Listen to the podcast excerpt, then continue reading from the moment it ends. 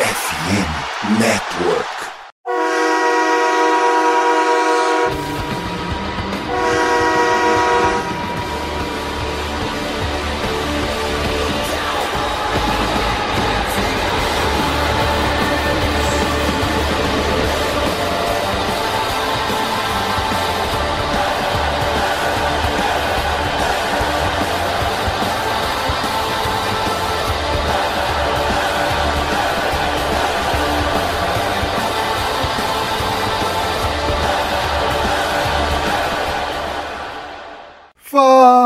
Torcedor do time mais amado, mais querido e não mais sofrido do Brasil, dos Estados Unidos, do mundo. Estamos falando do Dallas Cowboys. Sejam bem-vindos a mais um podcast do Blue Star Brasil. E é um podcast diferente. Não porque o Cowboys ganhou do Giants, atropelou o Giants, porque isso não é nada de diferente, né? É o mais comum. Cowboys não perde para o Giants desde 2020. Né? O deck não perde para o Giants desde 2016, no ano de calor dele. Mas então é diferente por quê? Porque hoje o nosso querido amigo Vinícius não está em solo brasileiro, está com a vida boa, curtindo seu pequeno período de férias e sobrou para mim o homem a ficar encarregado desse podcast nesse, nessa semana. Então o podcast só sou eu e vocês, porque eu pedi para vocês fazerem perguntas, então vai ser meio que um monólogo, mas eu vou responder as perguntas que vocês fizeram é, previamente para a gente aqui no, no, no, Twitter do Blue Star Brasil. Inclusive, fica de olho por lá, porque a gente é, recebe perguntas de vocês e a gente responde no podcast assim, sempre que possível, ok? Então, vamos falar aqui do, obviamente, do Cowboys e Giants. Vamos falar de assuntos da semana. Teve jogador lesionado, teve Cowboys contratando jogador para o Practice Squad teve jogador sendo, nomeado por premiação na semana, e também da partida do fim de semana, né? Cowboys e Carolina Panthers.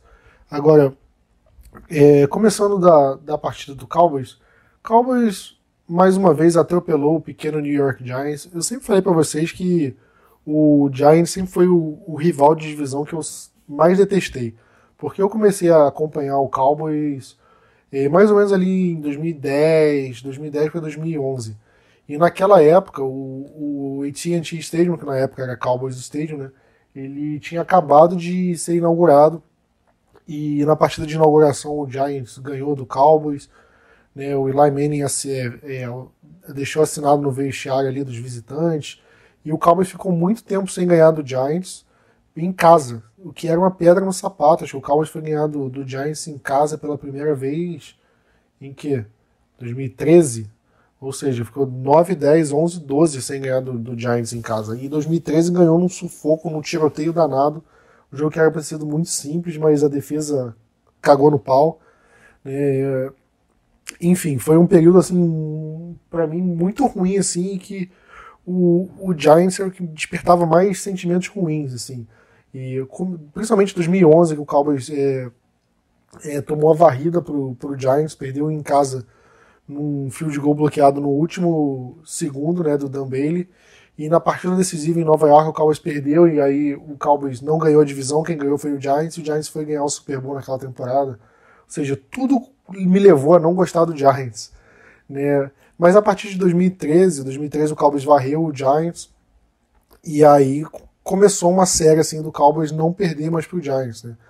É, 2014, se eu não me engano, ganhou as duas partidas.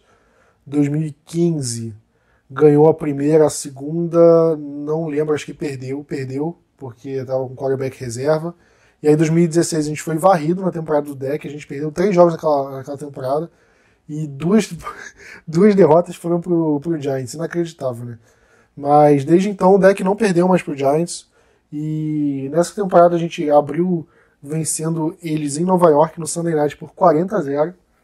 E nessa semana a gente ganhou deles por 49 a 17, mais um placar inacreditável, um placar elástico. O Giants estava com o quarterback é, número 3, né? O, o, Daniel Jones não jogou, o Tyrell Taylor também estava machucado, e aí entrou o Tommy DeVito, que era um calouro não draftado, né? Primeiro jogo como titular dele, se eu não me engano, a família dele viajou eles moram em Nova Jersey, ele mora com os pais até hoje, que é incomum né, nos Estados Unidos. E a família viajou até, até Dallas para assistir a partida. feliz pelo filho. E apesar da derrota, né, acho que você tem que ficar feliz pelo filho de qualquer jeito. Mas, enfim, o Cowboys não tomou conhecimento do Giants e massacrou do começo ao fim. É, eu acho que vale destacar o ataque. Né, o ataque, como geral, foi muito bem. O deck terminou a partida é, acertando 26 dos 35 passes tentados, com uma já é o número de jardas totais de 404 e quatro touchdowns e uma interceptação somente. E a interceptação você nem pode pôr na culpa do deck, porque foi uma bola que desviou, caiu no colo do, do defensor. Foi uma, um, um turnover bem. É, aquele turnover que foi é, fatalidade, né? E isso vale lembrar que foram em três quartos, né? O deck lançou para 404 jardas em três quartos. Né? Ele não jogou o último quarto, o último quarto inteiro foi do Cooper Rush, porque o jogo já estava ganho. Ou seja, o deck jogou tão bem, mas tão bem que ele nem precisou jogar o último quarto. No ritmo que ele estava, se ele jogasse mais um quarto, ele passava daqui, sei lá, 550 jardas. foi um foi um desempenho fantástico assim do deck, né? E, e não só dele, né? É, ele indo bem, vários jogadores ao redor foram bem, né? A gente viu o Brandon Cooks jogando muito bem, acho que foi a melhor partida dele de longe em, em Dallas. Sid Lame, não preciso nem comentar, né? O Michael Gallup também apareceu, teve uma recepção de 35 jardas, é, recepção de 41 jardas, desculpa. E mas foram duas recepções longas que ele teve, né? Anotou touchdown. É, o Jalen Brooks, calor, apareceu. O Ferguson, como sempre, bem. Ou seja, o Cowboys conseguiu envolver todo mundo no, no jogo aéreo. O, então, acho que foi uma partida assim fantástica. Né? Mais especificamente sobre o deck, eu acho que vale mencionar a pergunta que o Cris Catarino fez pra gente, que ele pergunta o que aconteceu de diferente nas últimas semanas para o deck ter conseguido jogar em alto nível, diferente do que vinha jogando. E sobre isso, é, eu acho que eu destaquei no último podcast, se eu não estou enganado, que desde a partida contra o 49ers, que o Cowboys perdeu assim feio, né? Foi 42 a 10. O deck meio que mudou da água pro vinho, porque aquela partida foi de longe a pior dele na temporada. Ele tinha começado a temporada meio mal. Né? O Cowboys venceu o Giants por 40 a 0 e o Jets por 30 a 10, mas o deck não jogou bem naquela partida. E a gente comentou que não precisou e de fato não precisou. E aí ele foi mal contra o Arizona Cardinals, né? O Cowboys perdeu contra o Patriots foi ok, assim, contra o 49ers muito abaixo. E a gente pensou, caramba, será que é o deck de 2022, aquele deck inconsistente que estava jogando mal? E de lá para cá ele mudou. Contra o Chargers a gente ganhou no finalzinho, mas ele foi bem nessa partida. Contra o Rams, 43 a 20, atropelamos e ele foi muito bem nessa partida. Contra o Eagles, perdemos por 28 a 23, mas o deck ele jogou muito bem essa partida. A gente comentou no podcast passado como o deck tinha jogado bem. Né? E e a gente perdeu por detalhes, por pelo fato do Giants ser um time melhor do que o Giants, pelo fato do Eagles ter sido um time que foi melhor na partida, né? A partida entre dois bons times vão ser decididas no detalhe. É, o Cowboys forçou é, dois ou três fomos daquela partida, só que a bola quicou de volta na mão do, do jogador do Eagles e não na nossa.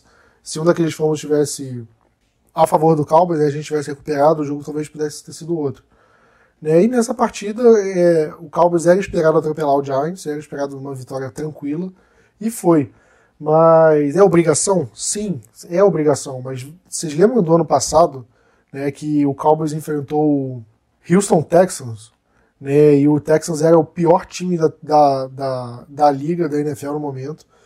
É, isso no dia 11 de dezembro, né, o Cowboys estava 9-3, o Houston estava, sim, Vou até buscar aqui o recorde que o, que o Texas estava, mas eles estavam 1-10-1, ou seja, tinham vencido uma partida em 11.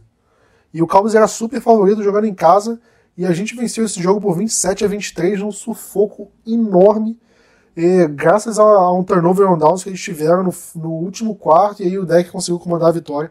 Mas foi um jogo muito sofrido, muito sofrido, que o Cowboys custou muito para vencer. E dessa vez a gente fez o que é esperado que um time superior ao outro fizesse, né? Vencer. Né? Então, é, apesar de ter sido obrigação ganhar e tudo mais, vencer tranquilo, é, a gente não vinha conseguindo fazer isso antes. E a gente está conseguindo fazer isso nessa temporada. E só para terminar de falar do deck, eu acabei mudando de assunto. É, não sei o que aconteceu de diferente. Talvez o jogo contra o Fortnite tenha sido um choque de realidade, tenha mudado alguma coisa internamente. Talvez o deck esteja mais confiante. Mas é, uma coisa a gente está vendo o deck correndo um pouco mais. Né, e, e, isso tem ajudado. Ele tem anotado touchdowns correndo com a bola. Esse jogo ele anotou um touchdown correndo com a bola. Contra o, o Chargers ele anotou um touchdown correndo com a bola. Né, ou seja, alguns jogos ele começou a correr melhor com a bola. E também vale mencionar que eu acho que é uma coisa que a gente pode levantar. Né? Não tenho Vinícius para discutir isso comigo, mas acho que vocês podem refletir aí junto comigo. O Cowboys, desde o ano passado, é, não coloca os titulares para jogar pré-temporada. Né? São três jogos pré-temporada, três ou quatro, dependendo de, do jogo do Hall da Fama lá. Mas o Cowboys não coloca o, o, o time titular para jogar. E desde a temporada passada eu tenho reparado que as primeiras duas, três semanas o time já ainda começa meio marcha lenta ali, principalmente o ataque. A defesa, acho que desde o ano passado a defesa tem começado bem a, a temporada. Se você olha o calendário desse ano, você vê que o ataque começou meio mal, meio devagar e depois foi começando a engrenar. Em 2022, a gente abre a temporada perdendo para o Tampa Bay Buccaneers por 31 a 14 em casa, com um ataque bem abaixo, assim. Depois a gente perde pro 31 a 14, não, desculpa. A gente perde por 19 a 3, com um deck horrível, né? Tanto que ele sai desse jogo lesionado, não vai bem. O Ezekiel Elliott terrível, né? Todo mundo mal.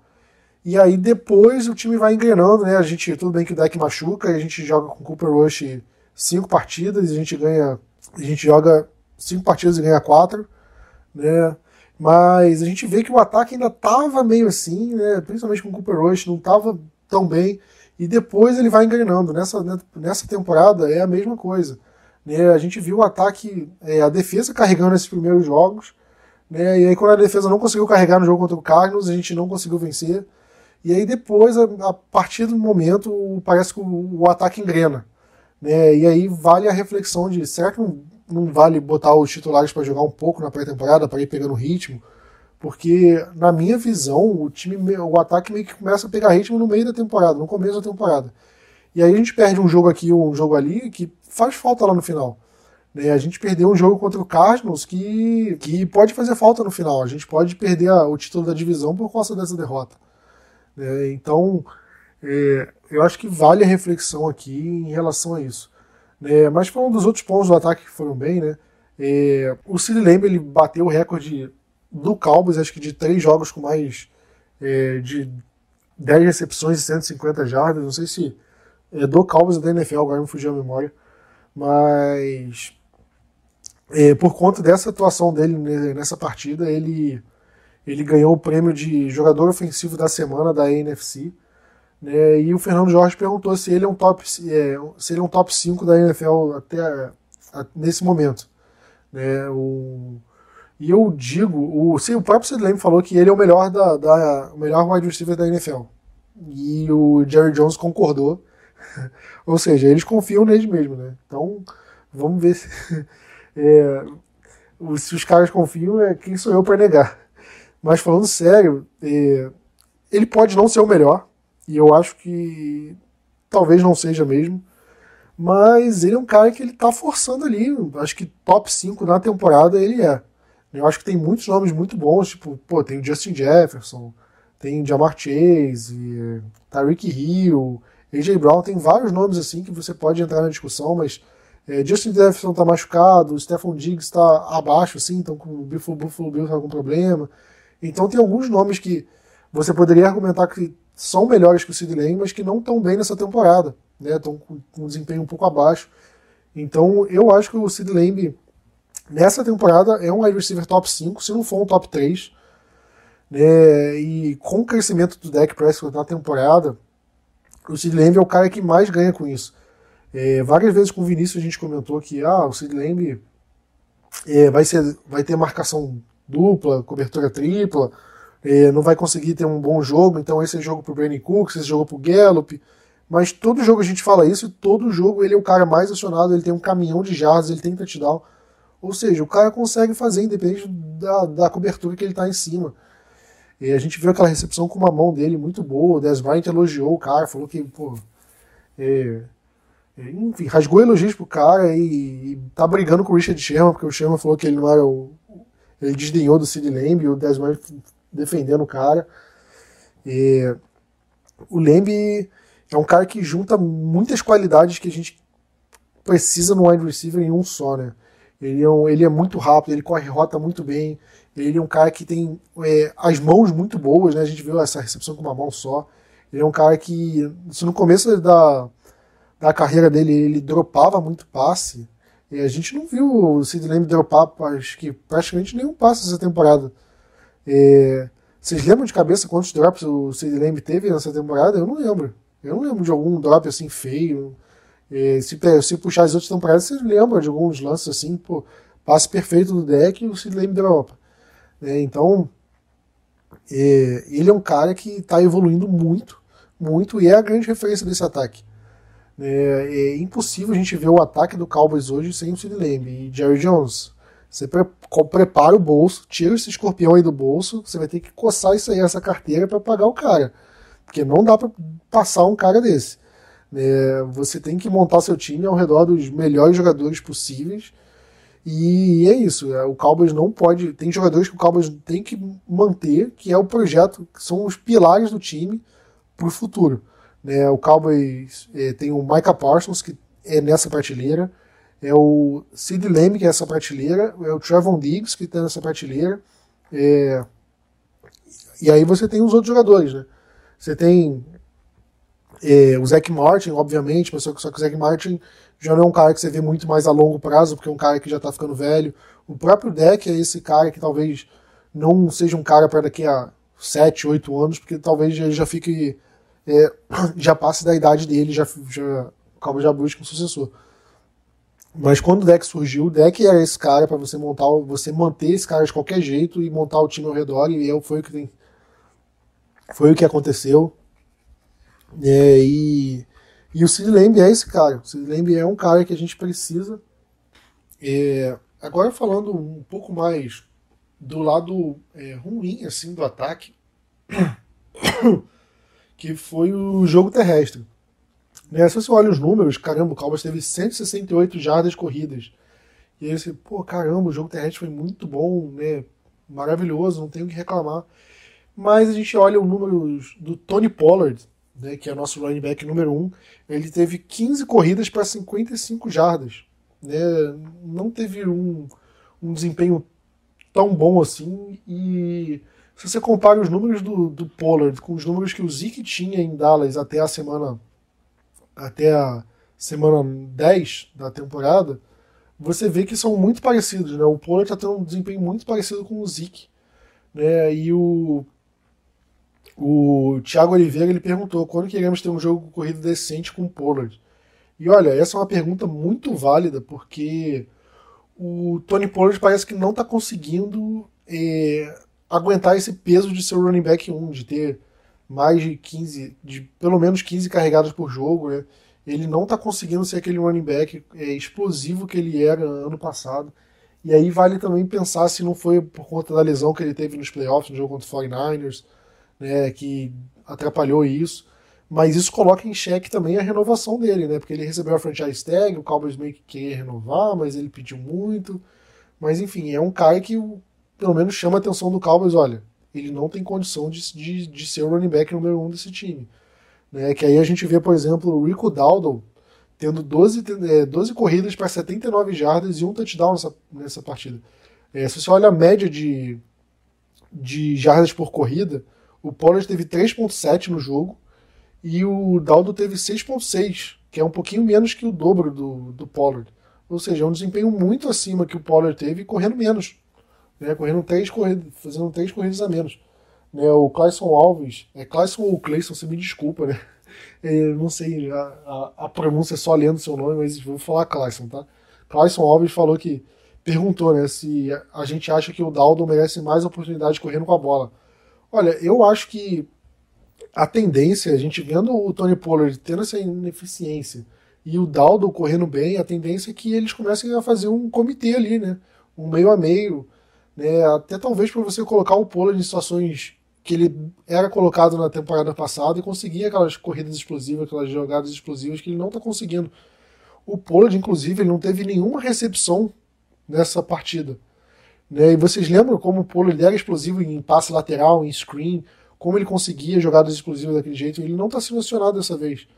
Né? Então a gente vê como é que o como é que o Tony Pollard está abaixo nessa temporada. Né? O Arthur Moraes até pergunta qual o caminho para melhorar o jogo corrido.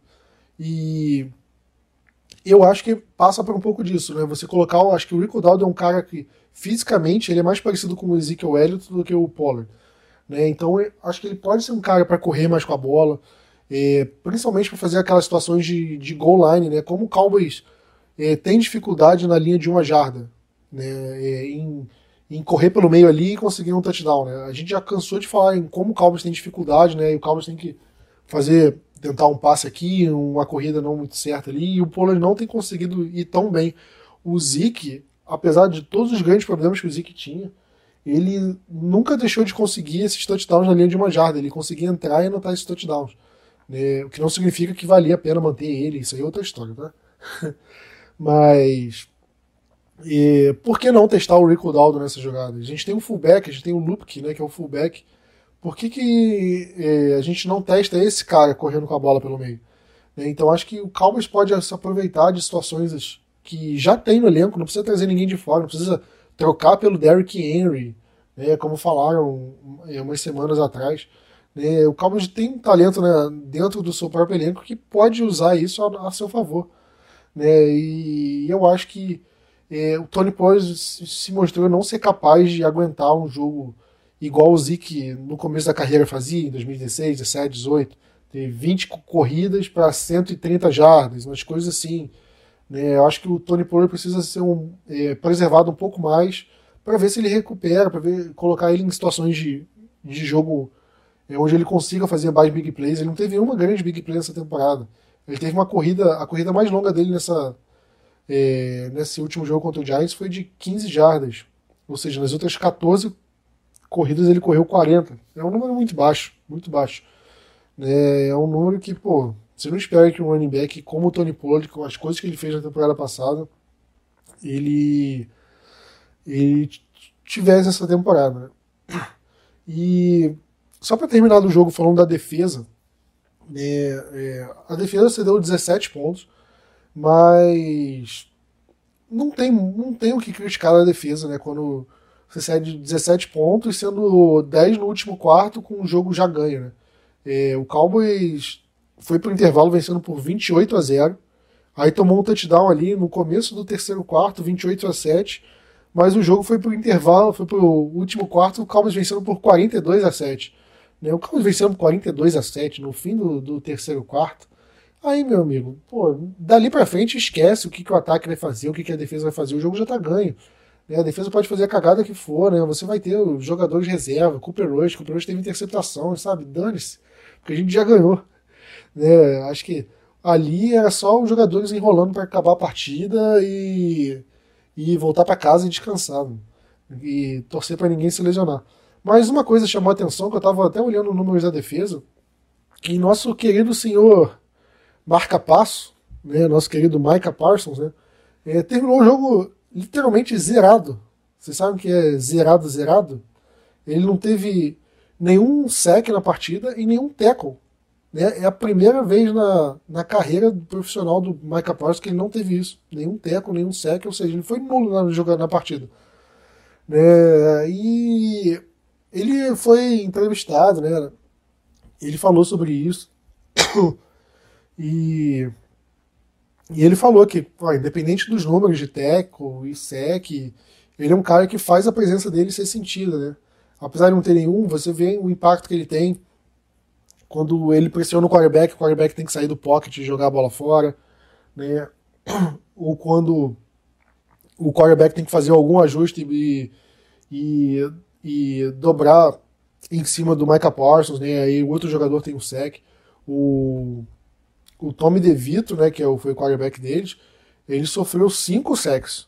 Né, e quantos deles não aconteceram porque a, a, a linha ofensiva se preocupou com o Micah Parsons, o Micah Parsons puxou, é, forçou a pressão de um lado e chegou a pressão pelo outro, do, do Rance Armstrong, do DeMarcus Lawrence, quem quer que seja, e, e conseguiu é, o sec.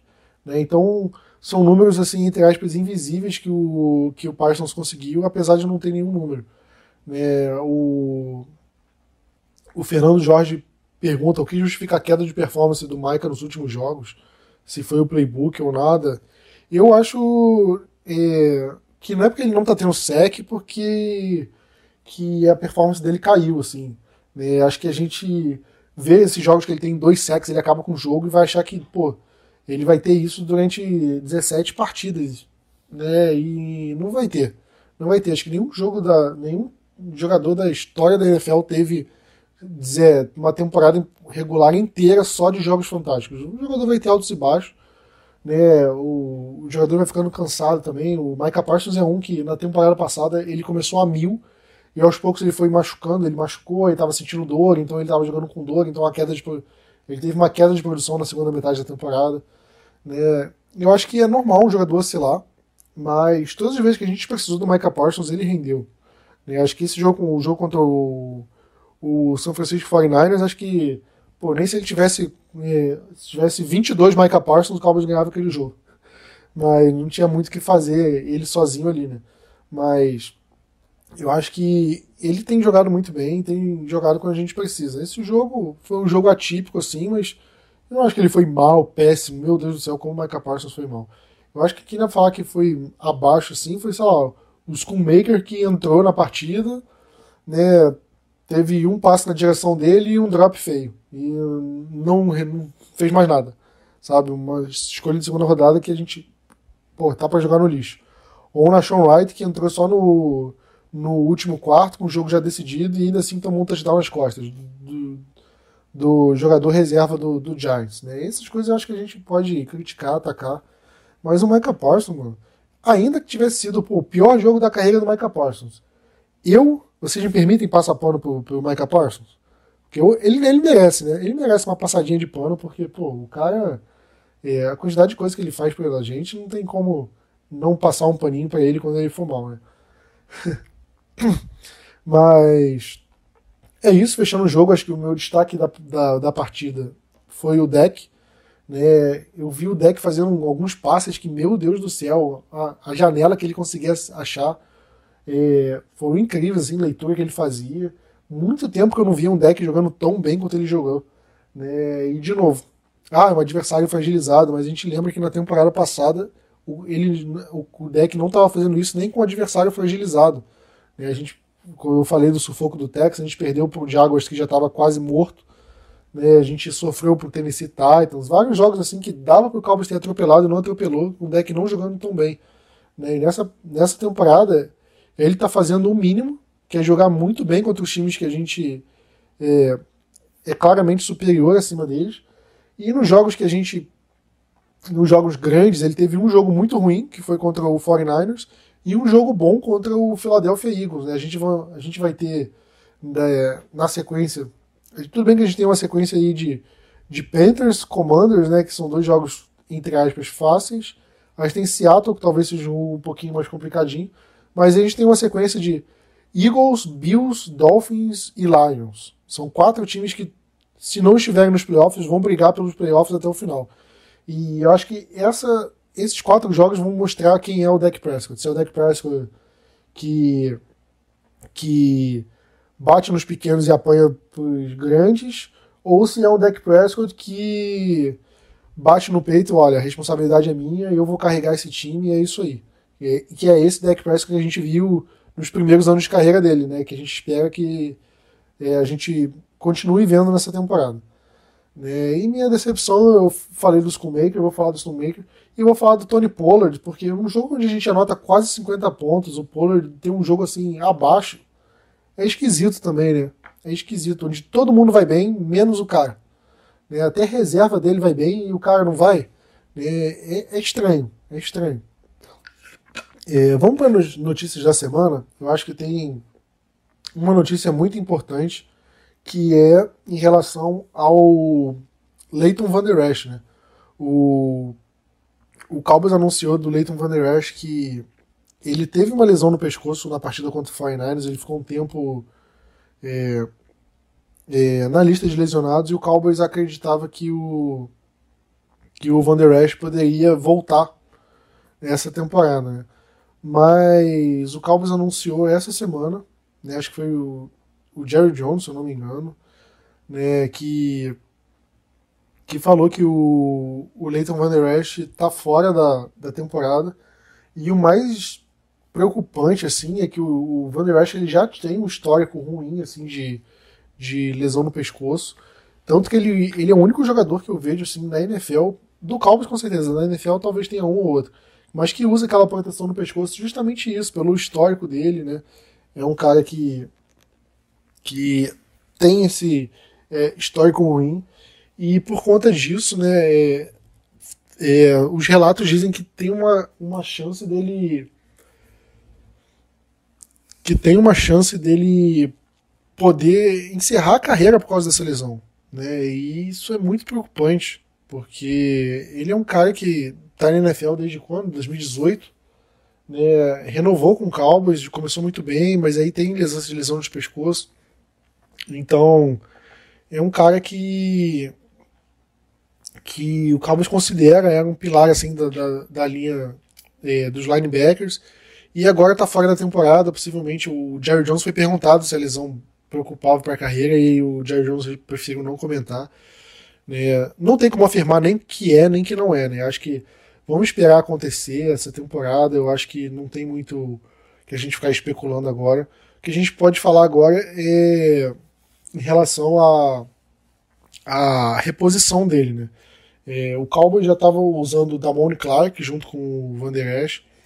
E sem ele no, no time, e sem o DeMarvin Overshawn, né, que foi o, a escolha de terceira rodada do time que, que rompeu o ligamento no, na pré-temporada, né, então a gente nem conseguiu assistir muito dele na, com a camisa do Cowboys. É, o Marquise Bell, que era o safety, o Cowboys mudou para linebacker, ele tem jogado muito bem e, e ele ocupou muito bem esse espaço. Né, é, ele tem uma nota de 86,4 no, no Pro Football Focus, que isso é o equivalente a ele ser o oitavo melhor linebacker da NFL, de acordo com a métrica do, do PFF. E ele ainda tem uma, uma nota de cobertura, né, em snaps que ele fica na cobertura, de 87,8, que seria o quinto melhor da posição. Então, acho que o Cowboys conseguiu substituir bem. Eu tenho medo, assim, de como é que o Cowboys vai lidar com, com é, o elenco, a profundidade do elenco sem o Van Der Esch, o Cowboys subiu o Rashan Evans do, do pré squad para o time titular de novo para essa partida. Então pode ser que em algum momento o Evans, que já foi uma escolha de primeira rodada, volte e é, faça parte do time titular. Né, do time titular não, desculpa, do elenco principal. E, e com isso ele tenha mais snaps e esteja pronto para alguma coisa, alguma possível lesão de algum jogador que a gente espera que não aconteça. Mas eu acho que o Cowboys não é o ponto fraco do Cowboys. Eu, eu tinha medo do, da, do grupo de linebackers no começo da temporada. E ele vem se mostrando bem sólido, assim. O Bell vem jogando muito bem, o Clark vem jogando muito bem. Né? Mas eu acho que tem que ficar com atenção em relação ao corpo de, de linebackers, para não chegar no fim de dezembro, dar alguma zebra com alguém e a gente tem que sair correndo para pegar algum jogador livre. E aí vai pegar qualquer Zé Ruela. igual foi ano passado, vocês lembram que o. Que que a gente teve que ficar improvisando o Kelvin Joseph, na Sean Wright, e teve que sair contratando um monte de bagre na. na. na, é, na, na free agency, né? Jogador livre no mercado, porque o Anthony Brown se machucou e a gente estava sem reposição, né? Tinha o Trevor Diggs. E aí a gente começou a, a, a, testar outros jogadores ali, porque não dava certo. Era o Diggs, o Blend e não tinha mais. O Jordan Lewis se machucou também. Né? Aí tinha que testar na Sean Wright, Kelvin Joseph, e aí foram testando um monte de coisa, até que nos playoffs a gente conseguiu usar o Mukuamo e jogou muito bem. Né? Então eu tenho medo disso. E além disso, quem, quem é, tá fora da temporada é o CJ Goodwin, que também é um cornerback, né? Só que ele não costuma jogar na defesa. Né? Ele é um cara que, que joga mais no special teams, né? E diante disso, ele. A gente, Cowboys também achava que o Goodwin poderia voltar nessa temporada, mas aconteceu a mesma coisa com o Van Der Esch, não volta. É, o Goodwin falou que vai vai estar tá pronto 100% para a próxima temporada, né? E o Cowboys ele tá usando outros jogadores, né? O próprio Russian Evans estava tava fazendo a mesma função que ele no Special Teams. O Sam Williams, que é um jogador de linha defensiva, estava jogando como gunner no Special Teams, que é bizarro. Mas a gente não teve grandes problemas assim em retorno de punch, em retorno de kickoff, né? O que mostra que o que o Cowboys está tá bem servido assim no Special Teams. A gente tem um técnico de Special Teams muito bom e não acho que ele vai fazer tanta falta assim, né? Mas ao mesmo tempo vale mencionar. Né? E além disso, né, a gente teve um jogador novo vindo para o practice squad. Né, o Cowboys assinou com o defensive tackle Carl Davis, né, que, que tem 31 anos e jogou as últimas três temporadas no New England Patriots. Né, ele só foi titular de seis partidas. Né, e é um cara meio veterano mesmo, ele está na NFL desde 2015, ele foi uma escolha de terceira rodada do Baltimore Ravens. Mas é um cara meio andarilho, né? Ele, além do Ravens e do Patriots, ele, ele passou pelo Cleveland Browns, Indianapolis Colts, Jacksonville Jaguars e estava no practice squad do Seattle Seahawks, né? Então, é um cara que vai tapar buraco ali e eu acho que é, pode ter, era, podia ser uma vaga aberta ali no practice squad que o Cowboys aproveitou o espaço e, e e contratou um cara que tem algum potencial e tal, mas não é um não é um cara que a gente precisa é, ter altas expectativas em cima dele, tá? E por fim, nas notícias da semana, né, eu acho que já, já emendando o jogo contra o Carolina Panthers, né, o Cowboys é, vai para o jogo né, com basicamente todo mundo. Né? Não temos mais o Vinícius para mencionar o Injury Report, e nesse na, no boletim de lesionados do Cowboys tem um, dois, três, quatro, cinco, seis, sete, oito. Oito jogadores listados. Só que você pensa, caramba, será que o Cowboys vai ter muitos desfalques nesse, nesse jogo? E na realidade todos treinaram 100%, tanto na quarta-feira quanto na quinta. Só um deles não treinou na quinta-feira, que foi o Tyron Smith, que na verdade não tem a ver com nenhum tipo de lesão. O Cowboys só deu um, um dia de, de folga para ele. Né? Como um cara que ele tá. que tem um histórico de lesões assim alto né, nas últimas temporadas, o Cowboys está meio que poupando ele de um treino na, na, na, semana e parece que tem dado certo, né? Ele tem, vem jogando muito bem. Né? Então nada a comentar. E aí você vê dos jogadores que jogaram na partida passada, né? O Jordan Lewis, lesão no pescoço, mas treinou sem problemas. Rico Daldo, lesão no tornozelo, mas treinou sem problemas. É, Osso Digizua, lesão na coxa, mas treinou 100%. Jalen Tolbert, lesão no joelho, mas treinou 100%. E aí tem os jogadores que não jogaram, né, que é o Cavonte Turpin, que ficou inativo, com uma lesão no ombro, mas ele treinou os dois jogos, os dois dias 100%, quarta e quinta. Ou seja, tudo leva a crer, né, a depender do treino de sexta-feira, mas tudo leva a crer que ele vai jogar também no, no domingo. Né, o, o William Ferroco, né, o defensive end, ele tá sempre entre os inativos, mas mais por opção técnica do que por estar lesionado. Também apareceu com uma lesão no joelho, mas treinou 100%. E, tá, e agora quem apareceu no Injury Report depois de um tempão é nosso querido amigo Peyton Hendershot. Vocês lembram dele? Pois é, ele tá vivo. Tá vivo, ele estava machucado. Ele foi colocado na lista de lesionados. E o Cowboys designou o retorno dele. Né? Então, talvez a gente não veja o Peyton Hendershot nessa partida, nesse primeiro momento. Mas é um cara que já está treinando 100%, com uma, ele teve uma lesão no tornozelo. E dando tudo certo, a gente pode ter o reforço do Peyton Hendershot para daqui em diante, né? É, para essa reta final de temporada regular. E eu acho que vai ser uma boa adição, porque o Jake Ferguson está sendo muito acionado e tá rendendo o que esperado. Acho que nada a reclamar assim do, do Ferguson de modo geral. Mas o Schoonmaker, nosso calor de segunda rodada, que até o momento parece ser uma escolha jogada no lixo, né, que ele vem bem mal assim. É, não vem rendendo o Schoonmaker, e eu acho que o Render Shot pode ser esse cara para complementar o Ferguson e para ser mais uma arma para o Dak Prescott, como se ele não precisasse de mais uma arma. Então acho que é muito bom a gente ver esse retorno dele. Espero que ele consiga voltar o quanto antes para poder ajudar o Cowboys. É, em relação ao, ao Carolina Panthers, é, eles têm uma, um, uma lista muito maior de jogadores com problemas do que a gente. Né? Eles têm vários jogadores com status de questionável, então vamos ver se eles vão conseguir para o jogo, né? Tem o Lavisca Chenot, que é um wide receiver que, que eu acho um wide receiver que é, ele ameaça assim passes em profundidade, né? Não é o melhor wide receiver do mundo, mas eu, eu confesso que pessoalmente eu gosto dele, eu acho um wide receiver ok, assim, para bom. Né? Tem o Hayden Hurst, que é um, um tight assim, confiável, também está questionável. Xavier Woods, o safety, lembra dele? Também, Xavier Woods está vivo. Né? Ele, é, ele é safety, né? tá jogando no, no Panthers, e tipo, é, seria melhor pra gente se não jogasse, né? Porque aí evita uma lei do ex aí. Aí e tem também o CJ Henderson, que, para quem não lembra, ele foi escolha de primeira rodada. Se vocês lembram o podcast dessa época, a gente era doido por ele aqui no Blue Star Brasil.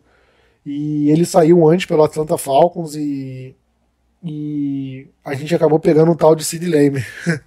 parece que parece que o Blue Star Brasil estava errado e Jerry Jones estava certo, não é mesmo? é, meus amigos. O mundo gira. Mas, enfim, eles têm uma lista de lesionados até um pouco preocupante. Eles podem vir mais desfalcados do que nós. E agora entrando de vez nessa, nessa partida, né? Cowboys enfrentam o Carolina Panthers domingo, no dia 19 de novembro. Um jogo véspera de feriado, não sei vocês, mas aqui no Rio de Janeiro é feriado no dia 20 de novembro. Graças a Deus, então, domingo é dia de, pô, pode assistir o jogo, pode assistir o Sunday Night até tarde, não tem problema, que segunda-feira você pode acordar tarde também. Beleza, pô. Se, se, é, se o seu estado também é feriado, pô, melhor coisa que tem, né? E é, o jogo domingo, 3 da tarde, e por incrível que pareça, é o primeiro jogo do Cowboys na temporada que não teve, não vai ter transmissão da ESPN, né? É, todos os outros jogos tiveram da semana 1 até a semana 10, tirando a bye week, né? Mas os, no, os outros nove jogos que o Cowboys teve, todos foram transmitidos. E esse contra o Carolina Panthers não vai ser. E eu acredito que daqui para frente todos os jogos devam, devam ser transmitidos, tá? Porque o, depois do Panthers tem o, o Washington Commanders no Thanksgiving, que é sempre transmitido. E aí tem o Cowboys e Seahawks no Thursday Night Football transmitido. Aí tem o Sunday Night contra o Eagles, vai ser transmitido. Aí tem dois jogos no segundo horário de domingo, um contra o Buffalo Bills e outro contra o Miami Dolphins. Né, são duas partidas de, de equipes que vão estar tá brigando pelos playoffs e eu e pela última vez que eu vi a tabela, assim, não tem nenhum. É, não tem outros grandes jogos nesse mesmo horário que possam fazer com que esse jogo não seja transmitido. Né? Então acho que esses dois jogos vão ser transmitidos. E aí tem no dia 30 de dezembro, na semana 17, tem Cowboys e Detroit Lions às 10h15, ou seja, seria um Saturday Night Football, né? no horário de Sunday Night, mas no sábado. Ou seja, vai ser transmitido. E aí o último jogo é contra o Washington Commanders, que na, na agora eu não lembro se na temporada passada foi transmitido o jogo dessa mesma forma, mas é, tudo indica que o Commanders não vai estar brigando para os playoffs, né? E o Cowboys, se estiver brigando, vai estar brigando por alguma classificação nos playoffs. É, existe uma chance desse jogo ser transmitido, mas considerando que não, vamos supor que não. Em, dos 17 jogos do Cowboys na temporada, 15 vão ser transmitidos. Né? Então, pô, não tem muito o que dizer, né? Acho que o Cowboys essa temporada deu sorte assim também, mas teve muito mérito de ser um time competitivo. Se o Cowboys não tivesse é, tendo uma boa campanha, ninguém ia querer transmitir o jogo do Dallas, né? Mas, enfim, dito isso, né? Cowboys e Carolina Panthers é um jogo que teoricamente é muito fácil para o Cowboys, porque o Carolina Panthers é, só tem uma vitória em nove jogos. Né? É o pior time da NFL. E venceu um jogo, foi contra o Houston Texans e pô, vem de derrota para o Chicago Bears com um quarterback reserva e o Bears era um dos piores times da NFL, né?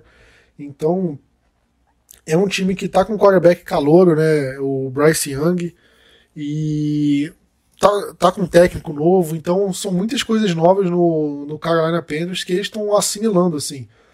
Mas, ao mesmo tempo, não é um jogo que a gente pode garantir, ah, o Cowboys vai atropelar com certeza, é um jogo muito fácil, porque a gente sabe como é que é o salto alto. Quanto o Arizona Cardinals nessa temporada, o Cardinals era o pior time da NFL até o momento. E a gente viu o que aconteceu. O Cowboys perdeu aquele jogo. O Cowboys. Aí eu não sei se foi de salto alto ou se subestimou o Arizona Cardinals, mas o Cowboys não mereceu vencer aquele jogo. O Cowboys foi muito mal. O Arizona Cardinals foi muito superior ao, ao Cowboys naquela partida. E isso não pode acontecer contra o Carolina Panthers. E ao contrário dos outros jogos que a gente atropelou, né, esse jogo é fora de casa. Então a gente vai ter aquela pressão de torcida visitante, de não sei o que, apesar do Cowboys, da torcida do Cowboys comparecer bastante, ainda é um jogo fora de casa, ainda tem viagem. Então é um jogo assim complicado para o Cowboys. É, eu acho que o Cowboys não pode se iludir achando que vai ser um jogo fácil e precisa entrar ligado nessa partida. É, o, o Panthers tem algumas é, vantagens assim no, no, time, no elenco. Eu acho que vale mencionar. Né, o Bryce Young é um quarterback que tá tomando decisões erradas, mas ele não foi escolha número um do draft à toa. É um, é um cara que tem um certo potencial ali. Né, e é, eu acho que o Cowboys precisa tomar cuidado é, em relação ao, ao Carolina Panthers. Mas com cuidado com todo o cuidado do mundo, tem que ser um jogo fácil. Não estou dizendo que vai ser, mas o Cowboys tem que fazer esse jogo ser fácil. É, o Cowboys, todas as vezes que o Cowboys, com exceção do Cardinals, mas todas as vezes que o Cowboys enfrentou um time que é, é amplamente inferior a ele, o Cowboys teve uma vitória maiúscula. E esse jogo precisa ser dessa forma de novo. Né? O, ataque do, do Panthers ele tem uma média de 17 pontos por partida. 17. Né, a, é, o Cowboys, para vocês compararem, o Cowboys tem anotado em média 30 pontos por partida. É uma diferença muito grande. O, o Panthers tem uma, 15 touchdowns ofensivos na temporada. O Cowboys tem 30. Tem o dobro. É, então é um jogo onde você vê a, a diferença do ataque. É, o ataque deles é um ataque muito frágil. Né, e o Bryce Young tá tendo aquela temporada de calor, de, de de ver as dores de um profissional, né? De como é que é, muda de você jogar no, no, futebol americano universitário, futebol americano profissional. Né? Então, ele está tendo umas interceptações, alguns turnovers muito é, muito feios, assim, ruins, assim, de gente que ainda está aprendendo. Né? E eu acho que é um jogo para a gente usar e abusar desses turnovers. Né? Eu acho que os linebackers podem, precisam estar ligados, né? O Marquis Bell, o Damone Clark, né? Eu acredito que o Darren Bland é um cara que pode, pode se beneficiar muito de algum passe forçado do Bryce Young, porque a defesa do Cowboys está conseguindo pressionar bem o quarterback. Né? E se você já tem um quarterback calouro, que apesar de, de todo o potencial que o Bryce Young tem, isso aqui eu não quero discutir, mas por melhor que seja o potencial, ele é um cara que ainda está em, em, estágio de aprendizado na NFL. Né? Então é um cara que, quando ele vai ver a pressão chegando em cima dele, ele é um cara que pode se desesperar. Ele, ele pode sair do pocket e se livrar da bola, pode, se livrar, pode sair do pocket, correr e ganhar o first down, pode. Mas também é um cara que ele pode fazer a leitura errada, ou ele pode forçar um passe que ele acha que, que vai conseguir acertar uma janela e não vai conseguir. E essa é a hora que, a, que eu acho que a nossa secundária pode brilhar. É, o Darren Bland é um cara que, que é um ball hawk, né? é um cornerback que ele ataca a bola e consegue turnovers. Né? O Stephon Gilmore é um cara também que consegue turnovers. E a gente tem os safeties do Cowboys que eles estão muito apagados na temporada, né? Quantas vezes a gente falou do Malik Hooker, do Jaron Curse, do Donovan Wilson, a gente não tem falado muito deles.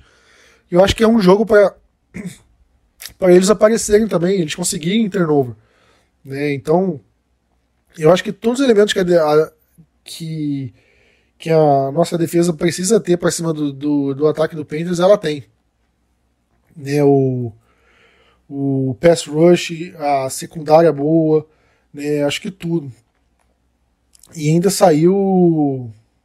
É, saiu uma notícia do, do Panthers né, nessa semana também que o Frank Wright ele vai ele vai assumir o, a, a chamada das jogadas, né? Porque o time começou 1-8 na temporada, ou seja, horrível e tudo mais.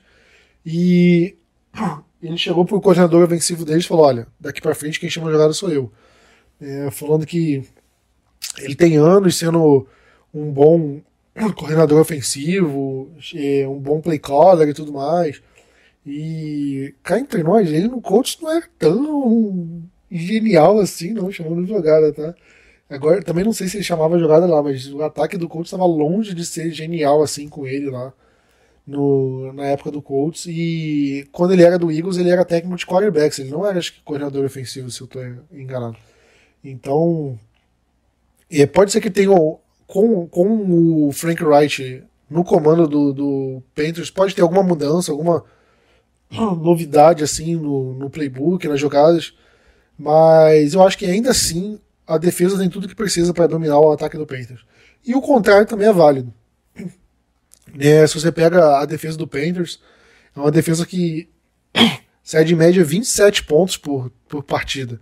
É quase 4 touchdowns por jogo, é muita coisa. Né? E além disso, as outras, os outros números da, da defesa deles é, é bem grande, assim, né? É uma defesa que só tem 17 sacks na temporada, em 9 jogos, ou seja, é menos de 2 sacks por partida. Né? Um sec pouco, é muito pouco, assim.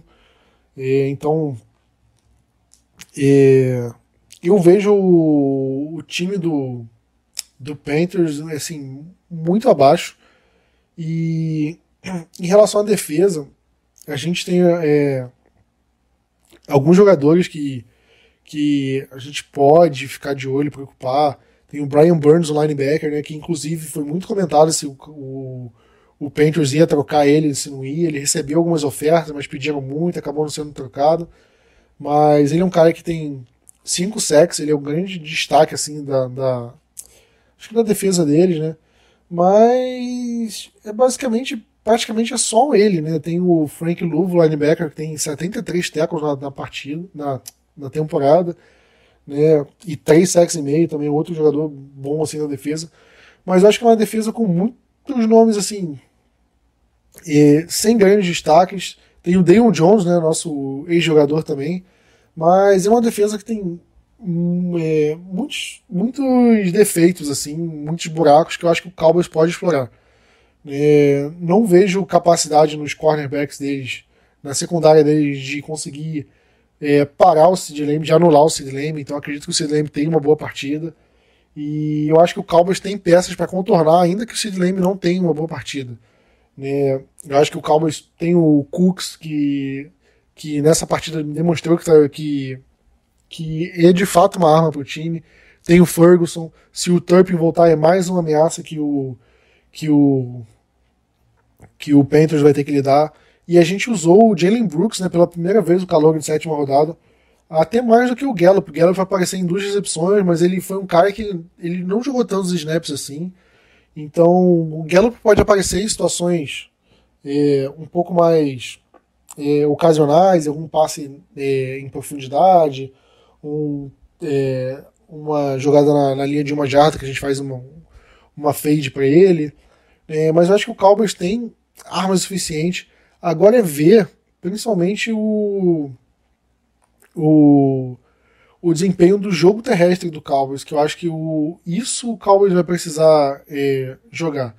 Né? O Cowboys está ali no, no, seu tapetinho ali no, no AT&T Stadium, gramado sintético, mas agora vai jogar contra o, o Carolina Panthers, estágio aberto, um, uma temperatura não é, longe de ser climatizado, né? ou seja, temperatura normal, grama natural. Né? Vamos ver como é que o, o Cowboys vai usar esse jogo terrestre, porque se o Cowboys não conseguir, se o Tony Pollard ficar naquela corridinha para uma, duas jardas, colocar o Cowboys é, sempre em situações de, de terceira descida longa, pode prejudicar o time. Né? Eu acho que esse jogo foi a mesma coisa que a gente falou no, no podcast passado. É um jogo para. É, o Cowboys não pode se sabotar.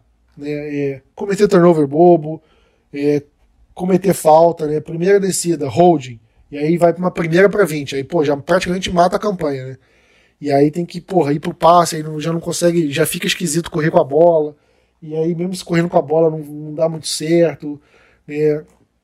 Ou o contrário, né? Terceira descida, terceira para 10, os caras têm uma jogada de 8 jardas, só que aí, pô, tem uma segurada de não sei quem na puta que pariu da, do, do, do, campo, e aí o Calvo cede um first down automático né, ou um offside. O Micah Parsons, ele, ele às vezes ele tá, ele, ele tenta antecipar o snap e acaba é, ficando em offside, aí eles ganham 5 já. Não, o Cowboys não pode se sabotar nessa partida. Né? É fazer o feijão com arroz, fazer o que sabe, porque fazendo o que sabe é muito difícil para o Cowboys perder essa partida. Né? Porque o Cowboys é um time amplamente favorito. E eu digo isso com todo respeito ao Carolina Panthers, que é um time que que está em reconstrução, né? Um time que precisa é, é, se reconstruir, pode ter um futuro brilhante pela frente, mas hoje, na minha visão, não é um time pronto ainda. E não é demérito dizer isso, né? E hoje o Cowboys é um time pronto. É um time pronto para brigar para playoff, para ganhar jogo em playoff, para chegar até onde o, o time é, tiver capacidade, mas é um time para bater de frente em, em, time de playoff. O Carolina Panthers é o pior time da NFL. Então, não, não é um jogo que, que o Cowboys é, é, deveria é, passar perrengue. Né? É um jogo para o Cowboys ganhar tranquilo. Agora vamos ver se de fato vai conseguir, porque é, futebol americano tem dessa. Né? Às vezes todo, jogos que todo mundo acha que vai ser fácil e não é. Né? Mas, fechando aqui sobre o jogo, é, eu tenho que falar minha boa de palpite, né? Acho que tradição do time. Eu vou falar que vai ser um jogo 30 a 17. É, acho que vai ser um jogo tranquilo, pero no mucho, né? Vai ser um jogo mais ou menos ali. E eu vou apostar na redenção do Tony Pollard. Eu acho que o Tony Pollard vai ter um touchdown para um touchdown de mais de 50 jardas. Né? Acho que o touchdown que ele vai conseguir correr vai e é, vai ter aquela explosão, aquela jogada explosiva que ele, que ele teve várias vezes ao longo das últimas temporadas e que ele ainda não teve essa. Nessa, tempo, nessa partida ele vai conseguir ter. É, aí eu deixo em aberto se é corrida ou passe, né? E pelo amor de Deus, vocês querem que eu acerte isso. Mas é isso aí. Considerações finais que eu sempre pergunto pro Vinícius, dessa vez eu vou falar. Porque tá um calor insuportável, principalmente aqui no Rio de Janeiro, tá de, de, de matar alguém. Então o emoji dessa semana é qualquer coisa relacionada a calor. Pode ser um emoji do cara do emoji da carinha com calor, pode ser um solzinho, pode ser um emoji da praia, um emoji da água de coco, o que, o que for. Ou qualquer emoji relacionado a calor, a verão, porque tá péssimo. E, inclusive, domingo, se fizer um calor aqui, a previsão tá para ficar meio nublado, abaixar um pouquinho a temperatura. Mas se tiver calor aí na, na terra de vocês, aposto que Vinícius fugiu ali do calor de Cuiabá, mas se você for da região ali que frita o ovo na calçada, é, pede uma cervejinha, que esse domingo merece, né? Acho que passando essa semana inteira no calor, nada mais do que merecido uma cervejinha, é, um descanso aí, pô, uma piscina, uma prainha, qualquer coisa assim para refrescar, porque tá, tá difícil essa semana. Mas é isso aí, vamos ficando por aqui. Olha só, quase uma hora de podcast aí, eu falando sozinho. achei que o podcast tinha medo de ficar curto, mas que meu monólogo rendeu. Gostaram? Deu sozinho falando? Porque se vocês não gostaram, a gente. É, eu faço podcast com outros participantes, chamo gente, chamo convidados. Mas queria o feedback de vocês, porque é a primeira vez que estou fazendo. Então, deixem aberto aí para vocês comentarem. Crítica, sugestão, elogio, qualquer coisa. Crítica, desde que seja construtiva, não vai me xingar aí, pelo amor de Deus. É, não xinga minha mãezinha, não, que ela não fez nada, tadinha dela. Mas é isso aí, vamos ficando por aqui. Tamo junto, aquele abraço e Go Cowboys! FM Network.